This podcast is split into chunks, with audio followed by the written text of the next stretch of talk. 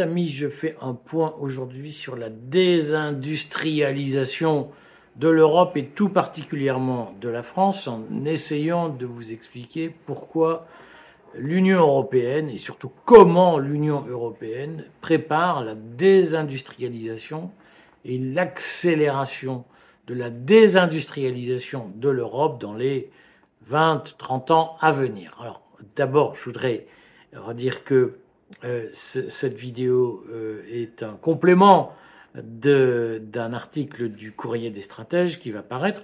Vous pouvez vous abonner au Courrier des stratèges. Je rappelle que le Courrier est une publication libertarienne, totalement indépendante, non financée, non subventionnée, non aidée par je ne sais quelle puissance étrangère. Nous ne vivons que de nos abonnements. Et si vous souhaitez faire vivre cette publication euh, qui euh, vous offre un point de vue différent sur l'actualité et très souvent des informations différentes ou en avance, n'oubliez pas de vous abonner à ces productions. Mais euh, dans cette petite publicité étant faite, le, c'est le courrier des stratèges.fr, ne le manquez pas. Je, vous explique donc ce que je vais mettre dans un article consacré à la désindustrialisation de la France telle qu'elle est pilotée depuis Bruxelles, puisque c'est bien à cela que nous assistons désormais.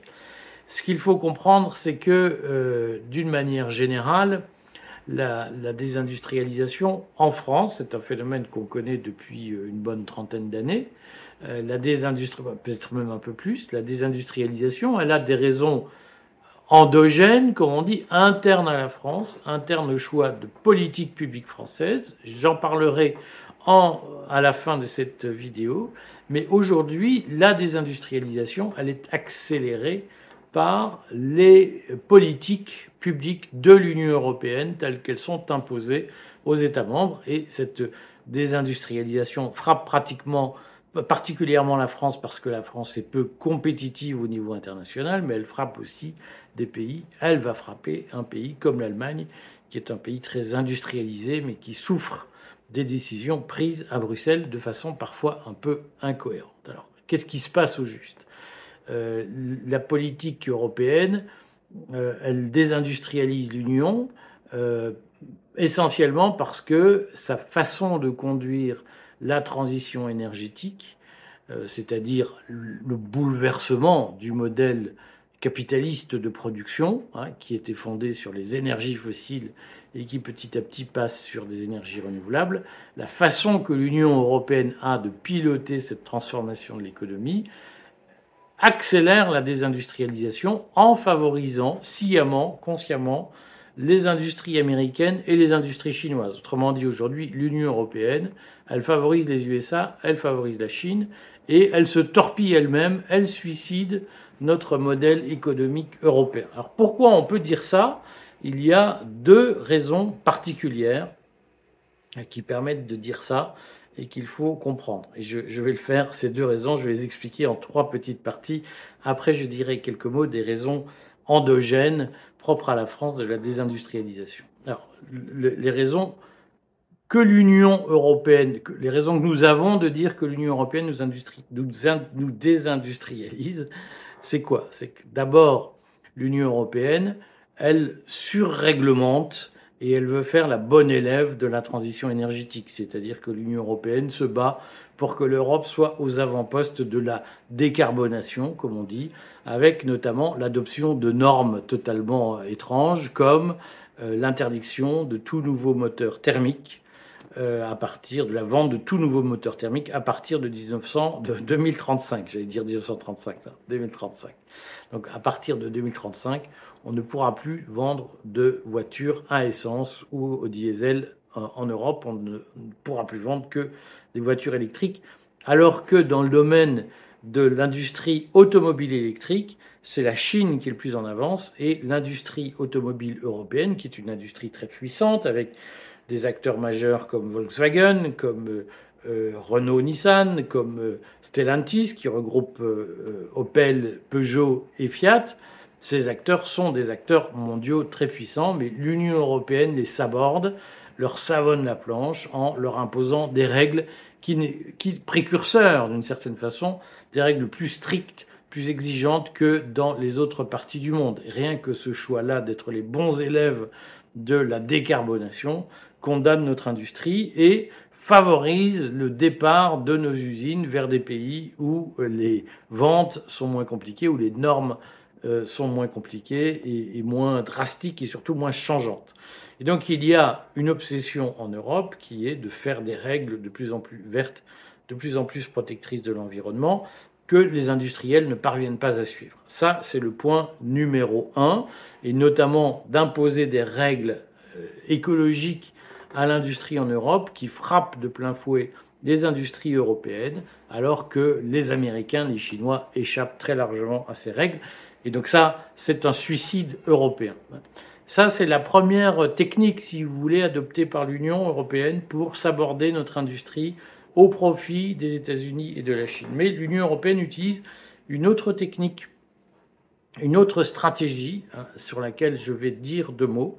Euh, mais cette stratégie consiste à taxer fortement l'industrie au lieu de la subventionner. Hein, alors que les États-Unis et la Chine ne taxent pas les industries qui produisent du carbone, mais euh, subventionnent très largement les industries vertes, comme on dit, c'est-à-dire celles qui sont décarbonées pour faciliter leur développement. En Europe, il n'y a pas de politique de subvention aux industries vertes, il y a une politique de taxation des anciennes usines. Et donc, cette différence de stratégie fait que sur le fond, Chinois et Américains sont devenus des Eldorado du développement de l'industrie verte, de l'industrie décarbonée, alors que l'Union européenne est simplement l'enfer pour l'industrie carbonée, mais n'offre pas, pas d'avantages particuliers aujourd'hui pour le développement de l'industrie verte. C'est l'objet d'un long débat au sein de la Commission européenne, où la France et l'Allemagne ont tenté d'expliquer, de convaincre la Commission européenne de subventionner l'industrie verte. La, la Commission européenne considère que c'est contraire aux lois du marché et donc prohibe ces, ces, subventions à l'industrie verte, ce qui nous retarde et nous affaiblit. Ça, c'est un point fondamental. Je, l'illustre hein, par deux exemples c'est que, par exemple, la France demande à la Commission européenne de mener une enquête sur le dumping illégal dont les industries chinoises vertes notamment bénéficient, et l'Union européenne refuse d'examiner les avantages illégaux que les usines chinoises tireraient de leur gouvernement en comparaison de, des avantages interdits en Europe pour les usines européennes. Autrement dit, l'Union européenne refuse d'appliquer la réglementation commerciale euh, existante dans l'Union en demandant aux Chinois de la respecter alors que les Chinois devraient respecter cette réglementation. L'Union européenne le refuse, refuse de faire acte d'autorité vis-à-vis de l'économie chinoise et des pratiques chinoises qui sont des pratiques déloyales. Parallèlement, doit être rendu cette semaine un rapport sur, je crois que c'est fin, octobre, un rapport sur les avantages que le système d'Inflation Reduction Act, l'IRA, euh, édicté par Biden pour développer l'industrie verte et lutter contre l'inflation aux États-Unis, l'Union européenne doit rendre un rapport sur les avantages que l'industrie américaine tire du dispositif IRA, qui subventionne et protège l'industrie américaine ou les produits construits sur le sol américain vis-à-vis -vis des autres produits, dès lors qu'ils respectent des normes environnementales. L'IRA, euh, tout le monde le sait, est accusé de vider l'Europe de ses usines pour les attirer aux États-Unis. Euh, et la France elle-même a demandé à ce que l'Europe adopte une réglementation similaire. L'Union européenne a refusé de subventionner son industrie verte. Et l'Union européenne sait que les États-Unis subventionnent les usines installées en Europe qui partent aux États-Unis pour faire de l'industrie verte. Nous vivons dans cette situation où les vieilles usines sont taxées en Europe et où la reconstruction d'une usine neuve est subventionnée aux États-Unis. Et donc on voit bien le mouvement qui se prépare, c'est-à-dire que l'Union européenne cautionne euh, un système de vase communicant où les usines qui vont quitter l'Europe parce qu'elles sont taxées, parce que trop productrices de, de, de, gaz à effet de serre, seront subventionnées aux États-Unis si elles s'installent pour faire de l'industrie décarbonée.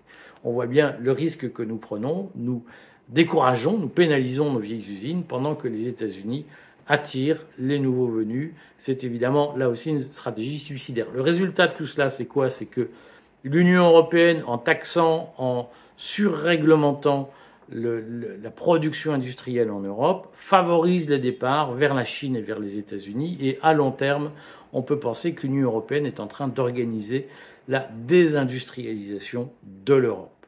Alors, évidemment, ces facteurs ne doivent pas nous faire oublier que nous sommes nous-mêmes producteurs d'une désindustrialisation. J'ai déjà fait une vidéo pour expliquer comment, par exemple, les usines françaises, parce qu'elles sont soumises à des normes environnementales, des normes du droit du travail, des normes fiscales beaucoup plus contraignantes, beaucoup plus coûteuses que les usines des autres pays d'Europe, les usines françaises ont tendance à partir et à s'installer ailleurs, avec toujours ce problème de main-d'œuvre, de temps de travail qui existe en France et qui fait que, globalement, un industriel a plutôt intérêt à s'installer hors de France que de s'installer en France. Il y a eu des exemples récents, si ça vous intéresse, je ferai une capsule sur ce sujet, montrant que des usines qui étaient prêtes à s'installer en France ont finalement renoncé face aux lourdeurs bureaucratiques, face à la résistance des populations où elles devaient s'installer, parce que beaucoup de gens trouvent génial que la France se réindustrialise, soit souveraine, se protège, augmente les salaires, améliore tout, tout, tout, mais surtout pas au bout de son jardin. C'est-à-dire que tout le monde veut des usines en France à condition qu'elles ne soient pas près de chez soi parce que c'est sale et ça pollue. Voilà, et tant que nous n'aurons pas nous-mêmes réglé cette difficulté, nous pourrons déplorer les stratégies suicidaires de l'Union européenne. Ce n'est pas comme ça que nous réindustrialiserons. nous, nous réindustrialiserons. Si nous voulons nous réindustrialiser, nous devons, à égalité, d'une façon ou d'une autre, examiner notre soumission à l'Europe ou notre intégration européenne et euh, mettre sur le tapis la question des freins que nous opposons à notre réindustrialisation. J'explique tout ça dans, dans, un article du courrier. N'hésitez pas à le lire. Abonnez-vous, puis abonnez-vous à cette chaîne YouTube. Abonnez-vous aussi au fil Telegram gratuit euh, que nous utilisons pour vous informer en temps réel toute la journée. Merci mes amis, à bientôt.